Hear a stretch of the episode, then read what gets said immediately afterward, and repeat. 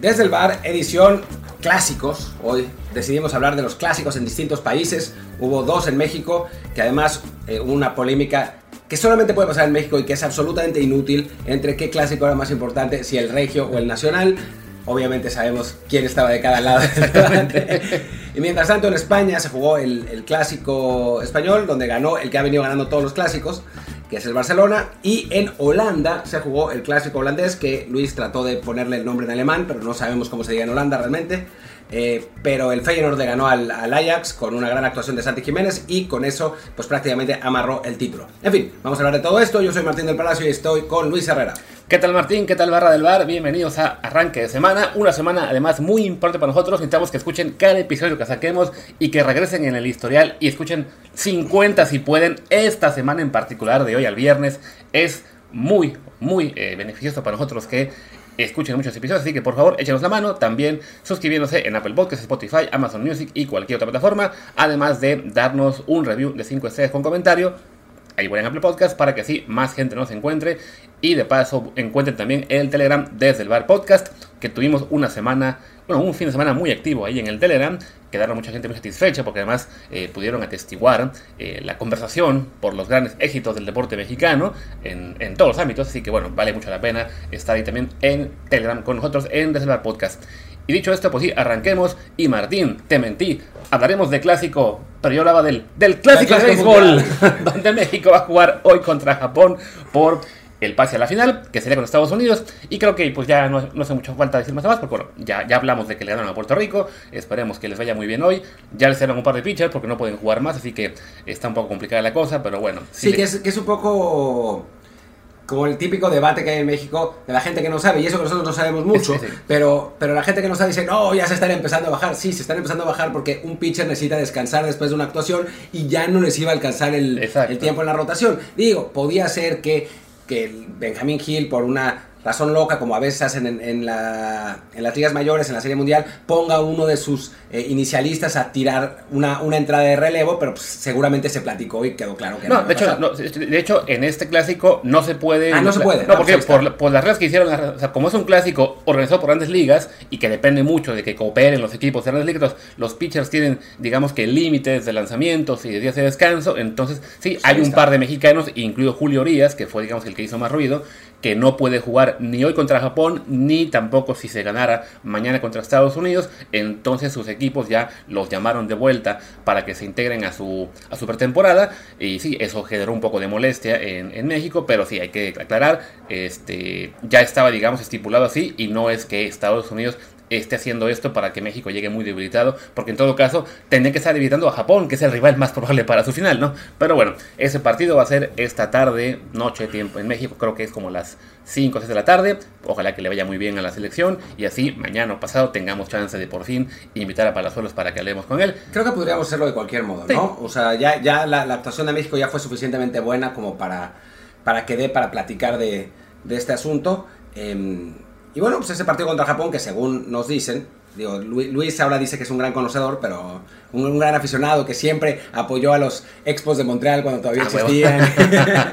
eh, creo, los Expos son los que desaparecieron. Sí, que se fueron, sí, a, Washington. Que se fueron a Washington. Eh, bueno, en fin, el caso es que que, bueno, aparentemente, por lo que dicen los que saben, el favorito es Japón, pero también hay un, tema favorable a México, que es que Japón tuvo que viajar 847 mil horas a Miami, con el cambio de horario, dos días de descanso nada más, y pues eso lo podría aprovechar la, la selección mexicana. Pues ojalá, ¿no? Esperemos que sí, sobre todo porque uno, se, que se vuelva a dar un duelo contra Estados Unidos, que ha sido el cliente de México en, en el Clásico Mundial, aunque hay que decir, la única victoria de Estados Unidos contra México fue precisamente cuando se enfrentaron ya en ronda avanzada, entonces, pues vaya, el, las perspectivas para ser campeones están todavía muy bajas, pero pues solo quedan tres vivos y uno es México, la, la esperanza muere al último, esperemos que, que, tengamos por lo menos todavía la chance de hablar de la final.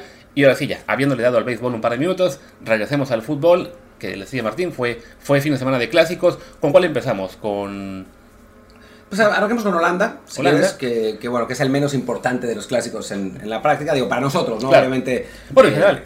Bueno, no, porque o sea, la liga holandesa es mejor que la mexicana, o sea, es más importante. pero, digamos que para nosotros, en, principio, para nuestro público, es el menos importante. Pero bueno, fue un, clásico eh, representativo porque hubo tres mexicanos jugando.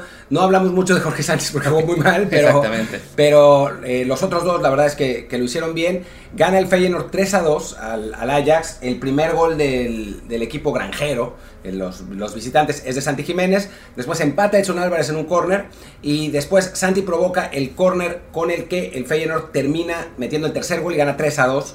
Eh, antes estuvo a punto de hacer un golazo. Eh, la verdad es que un partido muy completo de, Santiago Jiménez, quizás su más completo desde que llegó a Europa. Y, digamos, eh, es la, la, demostración clara que pues está en un excelente momento de forma, ¿no? Que quizás increíblemente no, no, hubiéramos pensado en, hace tres meses en decir esto, pero quizás la Eredivisie le está quedando chica a Santi Jiménez, que es, algo que no, no, eso no hubiéramos pensado. Y del, lado, del otro lado, pues Edson eh, demostrando su, su valía en el Ajax, aunque el que está quedando, se está quedando chico esta temporada es el Ajax, parece, ¿no? Sí, así es. O sea, ha sido una temporada muy complicada para ellos. Recordemos que en el verano vendieron a Anthony y no recuerdo a quién más, entonces el equipo se debilitó.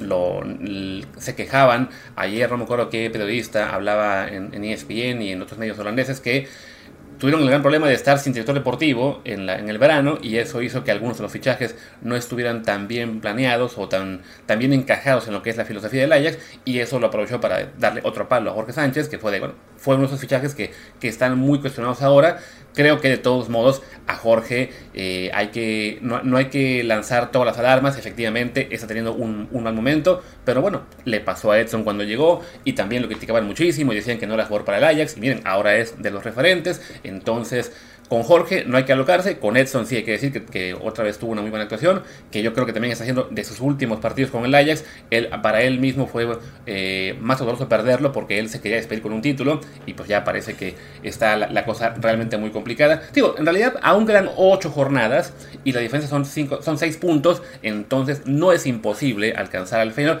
sobre todo pensando en que aún estando vivos en la Europa League, pues eh, el foco entre Liga y Europa eh, puede acabar afectándoles. Pero bueno. Pero pues no les ha afectado hasta ahora, ¿no? O sea, sus últimos cinco partidos han ganado cuatro y empatado uno. Además de los triunfos en Europa League, o sea, el empate en, en bueno, en Varsovia contra el Shakhtar y el triunfo de 7-1 contra el mismo equipo en, en, Rotterdam. Así que, pues por el momento, el exceso de actividad parece no haberles afectado muchísimo. Sí, pero oye, yo creo que todavía, o sea, ese, esa carga de partidos en algún punto podría, este ya pesar más, le ha pasado a otros equipos grandes, no siempre el Barça de Messi que siempre se caía en abril, en parte porque daba todo en enero. Entonces, bueno, al Feyenoord le queda Europa League, le queda también Copa contra el propio Ajax. Creo yo que este, los seis puntos, aunque se hable de una diferencia definitiva, no lo es tanto cuando quedan ocho jornadas todavía, ¿no? Aunque sí, en este momento está todo muy marcado para que el equipo de Santi sea campeón. Y sí, lo de Santi es realmente muy destacado porque cada semana eh, pensamos que no se le puede elogiar más y la verdad es que sí, está dando pasos agigantados y yo aún sigo creyendo que es mejor para él y para su carrera seguir un año más en, la liga holandesa, pero a este paso, dentro de un mes vamos a decir, no, no, que se vaya ya a la Premier, a otra liga, ¿no? A ver, lo que pasa es que yo creo que para su desarrollo futbolístico, y es, lo que hablaba con, con su sus eh, representantes, ¿no? Que es, para su desarrollo futbolístico sería mejor que se fuera al Feyenoord. Pero, ¿qué haces si de pronto te aparece el Brentford, digamos, ¿no? Para no decir alguna locura. Y ofrece 35 millones de libras al Feyenoord por llevarse a Santi. Pues Van a decir que sí, claro, o sea, es que es, son, ese tipo de cosas, son esas ofertas que no pueden rechazar. Quizá no sería ideal que se fuera ahora, ¿no? O sea, quizá sería mejor que se quedara un año más, que eh, pudiera pues mantener ese, ese momento de forma, que pudiera acostumbrarse más a, las, a los detalles del, fútbol europeo, que terminara de perfeccionar su inglés. Pero si te ofrecen esa lana no les vas a decir que no, ¿no? O sea, Ahí está el caso de Anthony como gran ejemplo en el Ajax, que quizá hubieran querido conservarlo, aunque claro, en su caso ya fue una oferta de 100 millones. una locura, una locura totalmente desproporcionada, además. Por, por, más, por mejor jugador que sea Anthony. Entonces, granjeros esperan a que llegue la oferta de 100 millones y entonces si venden a Santiago. No creo que esa oferta vaya a llegar este año o tampoco el siguiente, bueno, nunca sabe con los delanteros, pero sí, es, es un, un desarrollo brillante el que ha tenido Santi. Hablamos de que ya el gol de ayer fue su decimoquinto con el Feyenoord, octavo en la liga, si no me recuerdo. Lleva también dos en Copa, cinco en la Europa League. Los cinco que tuvo en la Liga Mexicana, pues ya son 20 en la temporada. Alguien apuntaba en el Twitter otro día que también metió un gol en la Supercopa MX, torneo que técnicamente es oficial, aunque sea haya sido un invento nomás para venderle ahí un partido extra a los, a los fans en Estados Unidos. Entonces, bueno, técnicamente ya lleva 21, no 20 en temporada. Que la verdad es una, una, temporada increíble para un delantero mexicano, ¿no? Y hoy, hoy de hecho estoy pensando en escribir una columna de cinco razones para la esperanza del fútbol mexicano, porque hemos sido muy negativos y bueno, hay algunas sí. cosas. Y creo que el hecho de tener a un delantero de 21 años en Europa haciendo goles, pues la verdad es que es, es, es esperanzador, ¿no? Porque los nueve normalmente pues no arrancan, o sea, no su, su, arco de carrera no suele ser tan bueno a los 21 años, ¿no? Es, es, es, extraño. O sea, el tope del tipo de, de, delantero que es Santi son los 27, 28. Verlo hacer esto a los 21, pues nos da la esperanza de que de pronto nos queden dos ciclos mundialistas más con un Santi de, en, en gran nivel, ¿no? Así que cinco razones sería una, Santi. Dos, Jiménez. Tres, el hijo del Chaco. Cuatro, el 29 del Feyenoord. Y, y cinco, cinco, el Bebote. Se fue el Tata. sí, no, bueno, pues está Santi, está Edson. Eh, pues está que Chucky puede ganar la Champions a final de cuentas. Eh, creo que hay un par de jugadores jóvenes en México que pueden funcionar. Por supuesto, Sendejas, del que vamos a hablar muy, muy pronto, que tuvo otro partido increíble con la América. En fin, hay algunas cosas. Pero bueno, hagamos una pausa y, va, y volvemos a México. Pues vamos a México, donde estuvimos ahí dos clásicos.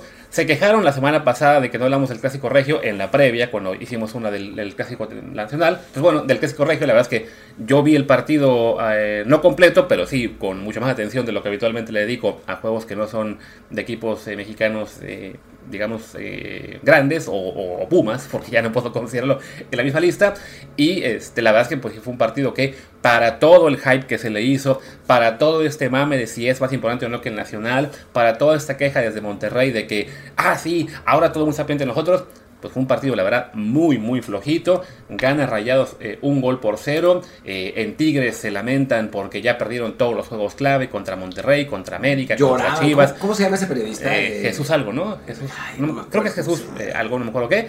Y bueno, sacaban también la, la, el, el, video de un fan eh, rompiendo su camiseta a la salida del estadio, que me suena que era un fan de Rayados haciendo de la, la mamada para dejar peor a los de Tigres. Un, un, un, Gonzalo infiltrado, ¿no? Sí, exactamente. Pero la verdad es que pues, el partido como tal fue bastante flojito. Creo que de lo poco que va a servir es para que la directiva, si le quedaba alguna esperanza de que la chimaneta siguiera, pues definitivamente no. No lo van a echar porque a fin de cuentas van sextos y ya quedando apenas cinco partidos para la liguilla, creo que sería muy precipitado buscar un técnico nuevo. Yo pero... no, yo creo que lo deberían echar. O sea, está, hablamos del Tata Martino, uh -huh. de que lo, lo, coincidíamos en que tenían que echar antes del Mundial, porque el Mundial es lo que importa. Aquí es lo mismo, échenlo antes de la liguilla. Tienen el plantel eh, suficiente para ser campeones. Lo que no tienen es un técnico. O sea, el, el técnico que tiene Tigres es, es un pues no es un buen técnico, esa es la realidad, ¿no? O sea, mucha gente eh, lo defiende porque es un joven mexicano, pues ya ni es tan joven. claro. Y la verdad es que salvo un buen resultado en selecciones menores, ha fracasado en todos lados. Entonces, ¿para qué quieren mantener al, al Chima Ruiz más allá de que sea el, el compadre del director de fuerzas básicas? O sea, no, no, para mí no tiene ningún sentido cuando lo contrataron y no tiene ningún sentido ahora tampoco. Digo, ah, no, cuando, cuando, lo contrataron hay que recordar que a fin de cuentas fue ese berrinche de la directiva de que, ay no, se va a evocar la selección, pues sí. qué mal, que se vaya de una vez, chinga su madre. Y, y la cagaron. Ese fue el grave error de Tigres, ese torneo, el desesperarse porque sí venía el técnico, cuando pudieron simplemente decir, ok, pues bueno, se va a ir en verano, que termine el torneo, que termine la planeación que había hecho, pues se, así que eh, hicieron muina porque se iba a la selección, lo corrieron, pensaron que cualquier técnico podía dirigir ese gran plantel que tienen, más allá de que es un plantel que ya hace un año o dos el Piojo Herrera advirtió se está quedando muy veterano. Y pues los resultados están ahí, ¿no? O sea, siguen siendo un equipo que está peleando por meterse a la liguilla directo. De momento van sexto lugar. Pero con el Chima Ruiz, la verdad es que sí, sus resultados han sido bastante flojitos. En la Conca Champions avanzaron de lágrima con el tema del gol visitante. Y digo, yo creo que no tiene mucho caso echarlo por el tema de que son apenas cinco jornadas. ¿Y a quién vas a conseguir hoy? A quien sea. O sea, digo, no es. Está Rafa Puente lista. Está Rafa Puente, sí, sí que lleva esa Rafa Puente. No, o sea, no, no. Bueno, igual ya, ya por suerte Rafa Puente se fue de Pumas, así que cual, lo que sea que sea de su carrera, pues buena suerte. Eh, pero, no, o sea, mi, o sea, yo lo que pienso, tienes un mal entrenador. Sí. Sea, un entrenador que no es bueno. En general los equipos tienen un boost de resultados cuando traes un, un técnico nuevo. Trae un entrenador nuevo. O sea, llévate a no sé, eh, estoy pensando quién, quién puede ser. Es que hay un millón de técnicos. San Pauli. que acaban de echar de Sevilla. Que acaba de quedar Que lo contrate Tigres, ¿no? O sea, más allá de que no le fue bien en Sevilla, pues es.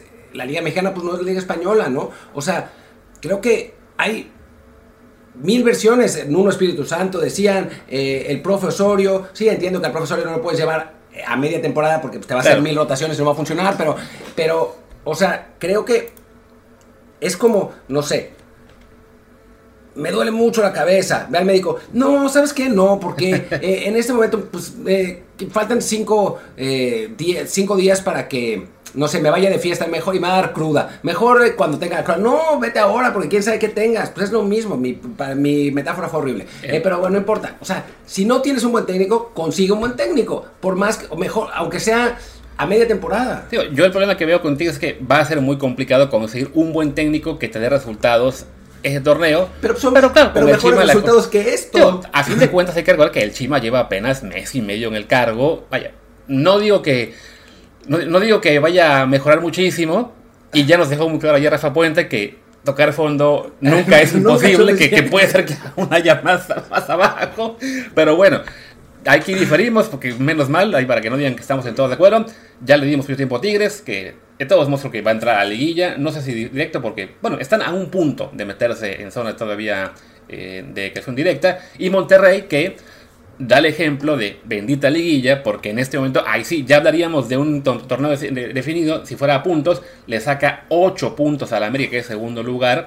Y bueno, una, una exhibición más del Monterrey. Bueno, es que exhibición un equipo que está cumpliendo con lo que es el plantel que tiene, que hasta Romo está empezando a jugar mejor, metió gol en este encuentro y, bueno, se, ve como el principal candidato a ganar el título, con el segundo de ellos siendo el otro ganador de Clásico de Semana, que fue el América. Antes de eso, yo quiero hablar del misterio de Víctor Manuel Bucetich. Sí. O sea, toda la gente con la que hablamos, a la que dirigió Bucetich, eh, que tuvo contacto con Bucetich, dice, no trabaja bien, no le interesan sus equipos, eh, no, no es un, güey intenso. Y aún así sigue ganando siempre. Sí, sí nos dicen también que sus ajustes durante los partidos son los mejores que, que puede haber, ¿no? Pero ¿es eso suficiente? Yo creo que el, el, el Buce es la versión fútbol de los Nepo Babies si lo pones en, una, en un puesto de dinero, de, dirección, de algún modo van a seguir subiendo y van a seguir creciendo. Si lo mandas a talachar en una carpintería, se van a cortar un dedo. Entonces, al, al, buen buce le das un buen plantel y él se encarga de que funcione. Un plantel veterano, sobre todo, ¿no? O sea, el, el Bucetich es, a ver, muchachos, los voy a poner en la formación que más o menos juegan bien y ustedes arréglense como puedan. y se arreglan, ¿no? O sea, eso es lo que pasa. Él, va en plan de yo no voy a estorbar, simplemente les voy a decir aquí cómo se para cada uno. Voy a meter al que, al, que vea cansado lo voy a sacar, al que vea con muchas ganas lo voy a meter y ya con eso le sale, tío. Ayuda mucho que sí, la plantilla de Monterrey es en este momento la mejor, al menos en términos eh, cualitativos, bueno, eh, cuantitativos en cuanto al valor de mercado, lo que ustedes quieran, y también al palmarés de cada uno. Creo que ahí sí, ni la de Tigres está en este momento a, la par de la de Monterrey, más allá de que tenga todavía nombres como Guiñac o, como Guzmán, que sí, son jugadores, pero también ya entrando a quizá a la fase de declive. Y bueno, los rayados, pues les decía, ¿no? se, ven como gran candidato. Hablamos ahora sí del Clásico Nacional. Sí, última, última cosa del, de, Monterrey. Además está poniendo mexicanos. O sea, dentro de todo, eh, sigue jugando Héctor, Víctor Guzmán, que ha entrado en, lugar de César Montes y lo ha hecho bien, eh, Pochito González, que está teniendo la temporada de su vida, eh, bueno, ya la, pasada había estado bien, Luis Romo y Funes Mori, que bueno, pues, es mexicano, ¿no? Ahí está. O sea, fueron seis mexicanos en el once inicial de Monterrey, tres más que entraron de cambio. Cuatro, ¿no? Tres, Sí, también entraron Vegas y Aguirre, que son extranjeros. Entonces, bueno, a fin de cuentas es un una muy buena un buen resultado para, para, los rayados. Y ahora sí, ya, pasemos al Clásico Nacional. Ya, ya, ya basta, ya le dimos cuánto fue, casi 10 minutos al Clásico Regio, por amor de Dios, para que no se quejen. Y bueno, en el Clásico Nacional, recordemos que aquí hicimos el pronóstico de quién iba a ganar. Martín dijo que Chivas 2 a 1. Y yo dije que América 2 a 1, así que le atiné por partida doble. La, la, la, hasta la mitad. Eh, no, la realidad es que es mi culpa por confiar en las chivas. O sea, ¿a quién se le ocurre? Francamente, hasta lo dije en, el pique ese que tengo ahora en Betrigal. O sea, fallé los dos. vergonzoso, vergonzoso. Eh, digo, empecemos con la parte no seria. El gran partido de Cendejas, desde la banca gritándole a sus compañeros: ¡Remata! Eh, ¡Henry! ¡Gol! Ahora, el festejo que practicamos, ahí está. Emilio, desborda, ¡gol! Y después, ya cuando entró, como no pudo gritar, pues Chivas metió dos goles, ¿no? o sea, Así creo que, que su- la, la labor de Sendejas es muy importante, va a ser muy importante como relevo de Pulisic en la banca, para gritar desde ahí. Y, Sí. y muy bien, ¿no? O sea, lo, lo- lo que hizo ese nuevo jugador de Estados Unidos. Así es. Terminando el troleo, ya podemos hablar de Sí, cosas sí, bueno, si controleo la parte de Henry Martín, de- con, Ah, su, sí, con bueno. su festejo a la Cuauhtémoc, eh, que yo decía, ahí estuvo muy raro porque cuando vi el festejo, que no, no lo vi en vivo, me sale un momento, ya luego vi en los videos en Twitter, y dije, no, pues se me hacía innecesario, pero entiendo perfectamente por dónde va, sé que a la afición de la América le va a encantar, sobre todo por lo que es la relación directa con, con Cuauhtémoc Blanco, que pues es el, el gran ídolo americanista de la última generación, y ahí sí, lo que digan el resto de aficiones, pues va a misa, ¿no? Lo que les interesa es lo que los deje con a ellos. Ódieme Y- más. Sí, no, exactamente. Entonces, por acuerdo. me hice raro, y, y- pero, pero sí dije, lo que me da más, este, pues, o lo que me inquieta más de este asunto es que ni un jugador de Chivas hizo nada, ¿no? Ya sea que le fuera a reclamar, que después lo bajara con una patada o algo así, que hasta el propio Ramón Raya me dijo, ay, pues este, no mames. Y, y luego él puso un ejemplo de cómo un jugador que se burlaba, por lo, Lo que hicieron fue, lo sí. fueron a bajar. Entonces digo, es que no pido, no pido yo que los Chivas se indignen. Pido que por lo menos un jugador, por ejemplo, el Pocho Guzmán, que acabó expulsado cuando jugó el partido, pues en lugar de hacerte expulsar en el 97 por no sé qué razón, ve y baja a, a- a Martín para que sepa que esas cosas, digamos, en un clásico, aunque ves en 1-4-0, no las hagas. Además, es chistoso porque ¿te acuerdas que en la semana, cuando Henry Martín y el Pocho Guzmán estuvieron en el podcast Sí. con Pepe del Bosque, todos decían, oh, la amistad, ¿cómo puede ser que un clásico? Y va Henry Martín, les hace el festejo ese. Me preocupó por otro lado el pésimo partido de Orozco Chiquete. Ya. O sea, es un, un jugador que es del potencialmente, digamos, eh, jugador de selección mexicana, eh, un, un futbolista que, que, que, bueno, que tiene, tiene el, el físico, tiene, tiene las, eh, pues las cualidades potenciales y la verdad es que jugó muy mal, tampoco jugó bien el Tiva Sepúlveda, que está en selección en esta, en esta convocatoria. Sí, eso, en mi clave selección nacional, o sea, no- nosotros que no vamos a Chivas, sí me, me preocupó un poco ese asunto.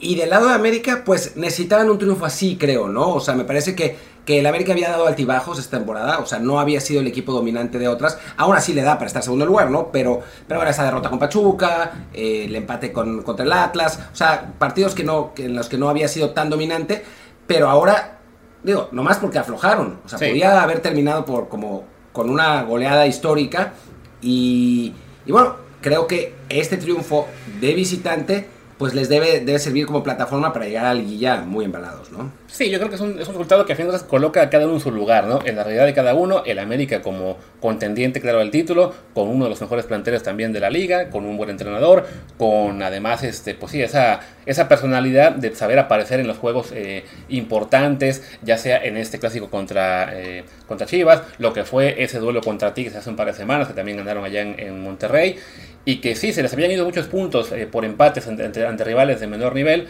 que habían sido que Querétaro, Puebla y alguno más, pero pues ya. Atlas mismo, ¿no? Sí, ¿no? Y ahora mismo ya por fin eh, empiezan a mostrar una mejor versión. Henry Martín sigue jugando muy bien, este, eh, más allá del, del tema este del, del festejo curioso, que ya también después, después pidió disculpas. Fue, no, ya lo hiciste, síguete. O sea, el Temo jamás se había disculpado por hacer ese festejo, pues tú también ya, ya Vale, decidiste- vale Exactamente. madres. Ya decidiste aplicar, ya decidiste que vas a festejar como el Temo, pues entonces imítalo completo, ¿no? Pero vaya, eh, en lo futbolístico, muy bien el, el equipo americanista. Y es que además si ves el, el plantel de, del, del América es que es Sí. muy bueno, ¿no? O sea, eh, digo Malagón, que ya ahora, ahora está jugando, eh, Emilio Lara, que cuando juega bien, eh, juega muy bien, Diego Valdés, Fidalgo, eh, Reyes, eh, Suárez, Henry Martín, el Cabecita, que ahora resulta que odia que le digan Cabecita, así que ya no le podemos decir Cabecita, eh, pero, pero bueno, es, es un equipo con, con muy buen nivel. Jonathan Dos Santos titular. Y muy bien, además. Y bien. ¿Es recuperable para selección? Pues por edad quizás sí, ¿no? O sea, no, no está tan mayor, que tiene 30, 30. 31 años. Tiene, Ah, no, no, 32. 32 ya. Sí. bueno, ya al Mundial ya llegaría No, muy, está muy por cumplir mayor. 33, no, ya Entonces fue. sí, ya fue.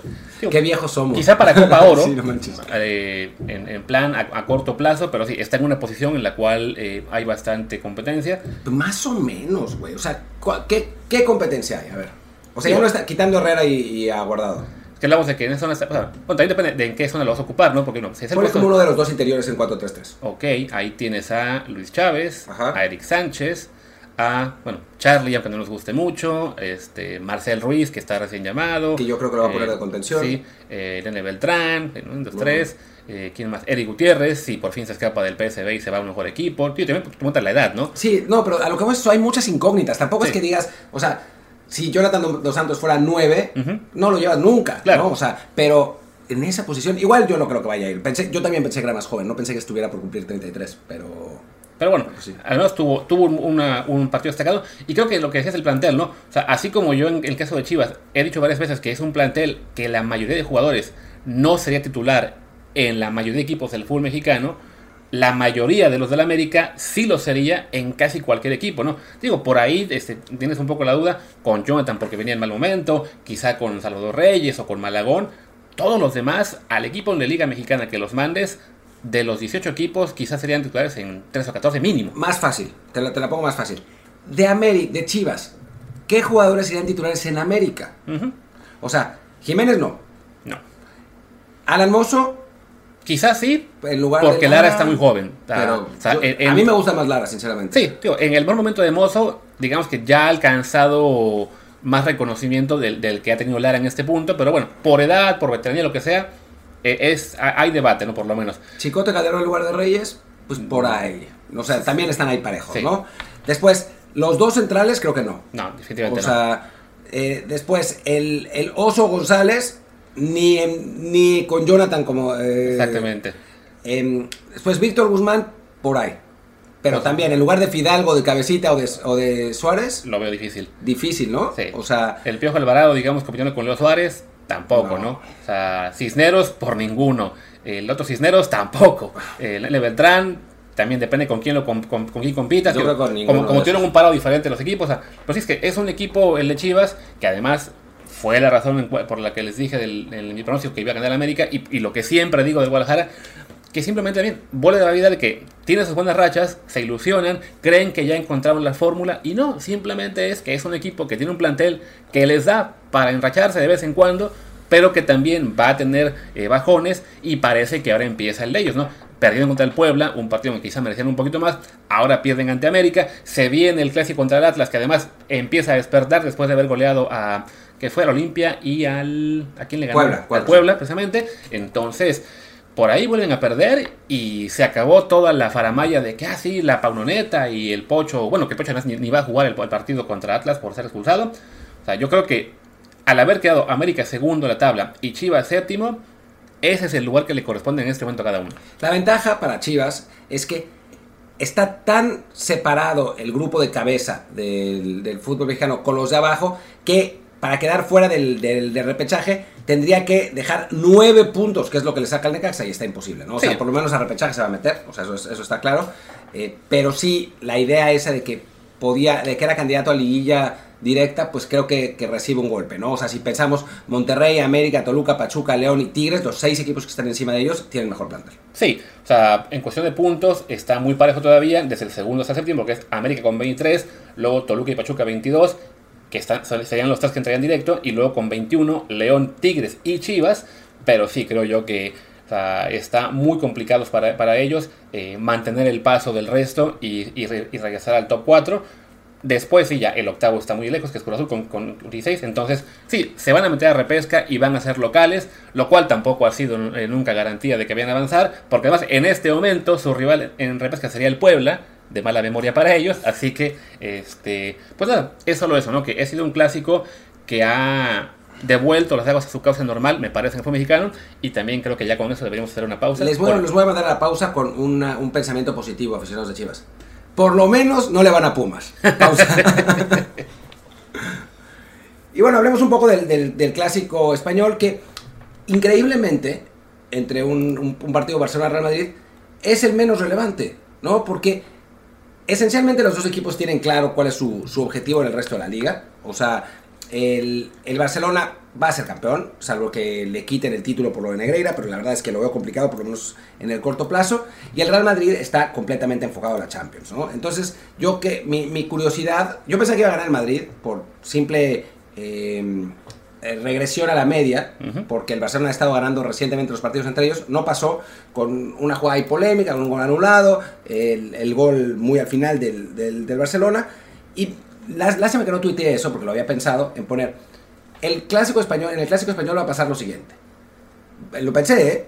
Va a ser un partido cerrado, definido por una jugada polémica, y los aficionados del equipo perdedor van a llorar y llorar y llorar diciendo que compraron el arbitraje. Y sí, como suele pasar. Y además, en este caso, la polémica del, del gol anulado, que técnicamente está bien anulado porque según reglamento efectivamente estaba adelantado Asensio, por un milímetro o dos.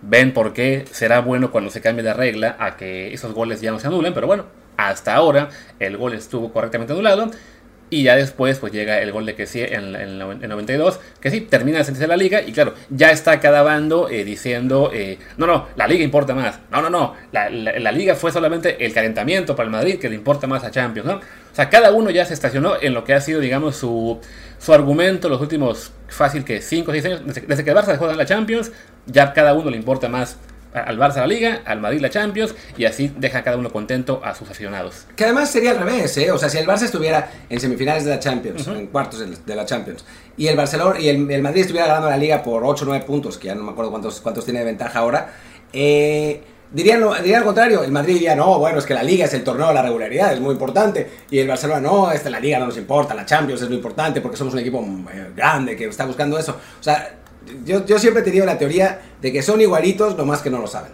12 puntos le sacan. Bueno, ya es, una Ya son 12 puntos, en 12, quedan 12 jornadas. Aquí sí, no veo manera de que el Barça vaya a, a caerse, sobre todo que al estar ya fuera por momento de Europa, en, en, cuestión de Copa solo quedan los partidos, lo que será la vuelta también ante el Madrid, en lo que será para el Barça su gran oportunidad también como de ahí sí salvar la temporada. Sí, pues le ganamos al Madrid la Liga, le ganamos la Copa. Sí, doblete, doblete y así por lo menos pues eh, aguarecerse en caso de que el Madrid vuelva a ganar a Champions, que esperemos que no. No tanto porque nos caiga el Madrid, sino simplemente porque ya queremos ver a otros equipos, en particular el Napoli, del Chucky ganarla.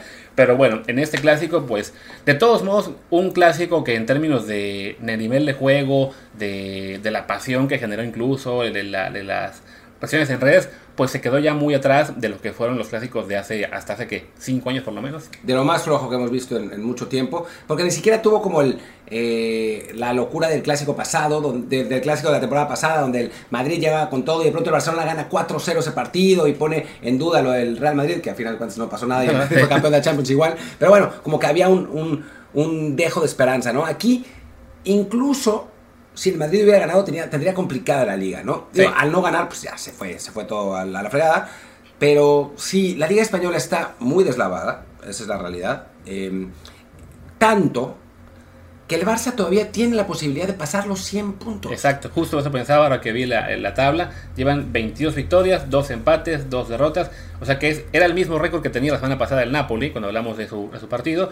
Entonces su esperanza máxima debe ser 104 se pueden dar el lujo de empatar dos partidos y aún llegan a los 100.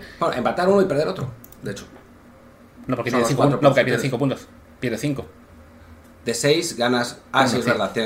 Perder uno empatar, o empatar dos. Exactamente. Y al Barça le quedan en este momento en la liga jugar contra el Elche, Girona, Getafe, Atlético en casa. Y después cierras contra Rayo, Betis, Osasuna, Español, la Real Sociedad Valladolid, Mallorca y Celta. No es imposible, ¿eh? Para nada. El, partido más complicado creo que es pues el del Atlético, en casa, en casa, en casa. y el derby, que eh, con el español de vez en cuando dejan ir puntos en momentos... Eh, esta temporada. Ah, esta temporada. Entonces, bueno, ahí, ahí están las, las posibilidades mayores de dejar eh, algún punto de camino. Porque sí, todos los juegos con los equipos, todos son en casa, ¿no? El Betis, la Real Sociedad, el Osasuna, que este año anda más o menos competitivo. El todo mayor que el Vasco, ¿no? Sí, todos los juegan en el Camp Nou. Y de visita va a Elche, a Getafe, eh, a Rayo Vallecano, que había arrancado bien, y, que, y Valladolid, Salta Vigo. O sea, sí podría ganarlos todos si se pusiera esa meta de vamos a hacer el récord de puntos para que quede eso en la historia, ¿no? De la, la liga perfecta del Barça, bueno, casi increíble, la verdad, con el plantel más flojo que han tenido no sé cuánto tiempo. Digo, creo que es mejor este que el del año pasado, pero tampoco es que sea muchísimo para presumir, con el club metido en una espiral de problemas y de controversias y de circunstancias raras. Bueno, ese es el fútbol de España. Ojalá, sinceramente, digo, se ve difícil porque la cantidad de lana que tiene la Premier es brutal, o sea, la ventaja que tiene, es brutal. Pero, pero ojalá que la Liga Española renazca de algún modo, ¿no? Porque sí se duele un poco verla tan de capa caída. Lo que ha pasado con sus clubes en Europa es francamente lamentable. O sea, los únicos que, que siguen son el Real Madrid, que uno no entiende cómo pasa eso, pero pero sigue, sigue siguiendo. Y el Sevilla, que está casi en posiciones de descenso en España y que, bueno, se mantiene ahí vivo en la, en la Europa League, pero tampoco es que sea uno de los grandes candidatos. Así que echaron a San Paolo y hoy, tras haber pedido con Getafe, especialmente, pero sí, los, cero. cero, por no por no meterlo, ahí perdieron. Pero no estuvo ni en la banca, ¿no? Sí, sí, estaba en la, banca. estaba? Sí, no, ya estuvo ahí, pero bueno, se va a San Paoli, el Sevilla que está con solo un punto de ventaja, bueno, dos de ventaja sobre el Valencia, que también es otro equipo que era, esos dos, digamos, eran junto a Atlético, los principales rivales de Madrid y Barça, y ahora están de capa caída, bueno, caidísima. Y preocupa lo del español de César Montes, que se ha caído en los últimos partidos. Tres partidos. Perdió 3-1 de local contra el Celta. Eh, y, bueno, está a un punto de la zona roja roja. Digo, un triunfo lo subiría al lugar 12, pero aún así... Sí, no, está, la cosa muy, muy, este, muy apartada. Pero bueno, es lo que decías, un, un, ejemplo de lo que ha sido el declive de la liga, que ojalá renazca, como también ojalá renazca, ya para acabar el programa, la liga italiana, que tuvo también su clásico, en lo que fue un Inter-Juventus, en el cual curiosamente la victoria de la Juve le, benefició al Napoli. Sí, al Napoli que ganó otra vez, ya lleva, bueno, sigue llevándole a la, ahora la Lazio, ahora resulta que la Lazio es el segundo lugar con 19 puntos de desventaja. También ganó su clásico. A la, a la Roma. O sea, es, es realmente una locura. El, Napoli va a llegar a un punto en que va a poder descansar a todos los titulares para jugar la Champions. O sea, que eso, ¿quién lo hubiera pensado en, en eso? Chucky Lozano jugó 65 minutos en el triunfo de 4-0, lo sacaron, el partido estaba cantadísimo, iba ganando creo que 2-0 en ese momento, 3-0 ya. 3-0 ya, Así que no daba para más. Y bueno, la, ahora el Napoli, eso, curiosamente, se va a enfocar en la Champions League porque la liga ya la tiene ganada. Sí, salvo que también piensen en el tema de los 100 puntos, pero creo que para ellos eso es completamente irrelevante. Además, al, nivel que tienen ahora, capaz que el año que viene lo, pueden volver a hacer, aunque seguramente van a perder a Baratskelia o a Osimen contra la Premier League. El propio Chucky es muy posible que se vaya. Sí, pero bueno, lo que, lo que comentabas, ¿no? De descansar para la Champions, tío, tienen además la ventaja de que eh, vuelve la liga el 2 de abril contra el Milan, después un partido relativamente asequible contra el Leche el 8 y el juego de contra el Milan el 12, el de que es que creo que martes. Entonces sí, no, miércoles. Entonces sí, básicamente van a poder tomar el partido contra el Leche como juego de, práctica, sentar a todo el juego titular. deja, deja eso. Después del partido contra el Milan, entre, entre la ida y la vuelta, juegan contra el Hellas Verona, que es el peor equipo de la liga. O el antepeor, porque creo, que ya ganó un partido y mandó al Cremonese. 18. 18. Entonces, también. O sea. Sí, no, está todo está pintadísimo para que los partidos de liga de abril los usen eso, ¿no? Para tomar el, para como si fueran juegos de copa, de copa, perdón, que manden al equipo B y, estar en la Champions muy frescos, sobre todo sabiendo que pues tienen la gran, la gran posibilidad de llegar a la final con un cuadro, como hablamos el viernes, relativamente asequible. Y bueno, ya ahí terminamos lo que es el repaso por clásicos, decíamos, el Lazio es el nuevo sublir de la Serie A, 19 puntos de diferencia contra, la, contra el Napoli, con 11 partidos por jugar, o sea que el Napoli puede ser campeón incluso dentro de tres jornadas. tendrían que darse combinaciones raras, pero ya está realmente muy cerca. 7 por jugarse, ¿no? 11, porque está haciendo 20 ah, equipos. son de 20 equipos. O sea, son 33 puntos. Es muy difícil. O sea, yo creo que si unas 6 jornadas, 7 jornadas, sí está sí. está. Sí, digo, porque los demás equipos siguen ahí dejando puntos al camino. Digo, el Inter que perdió el clásico ante la Juve.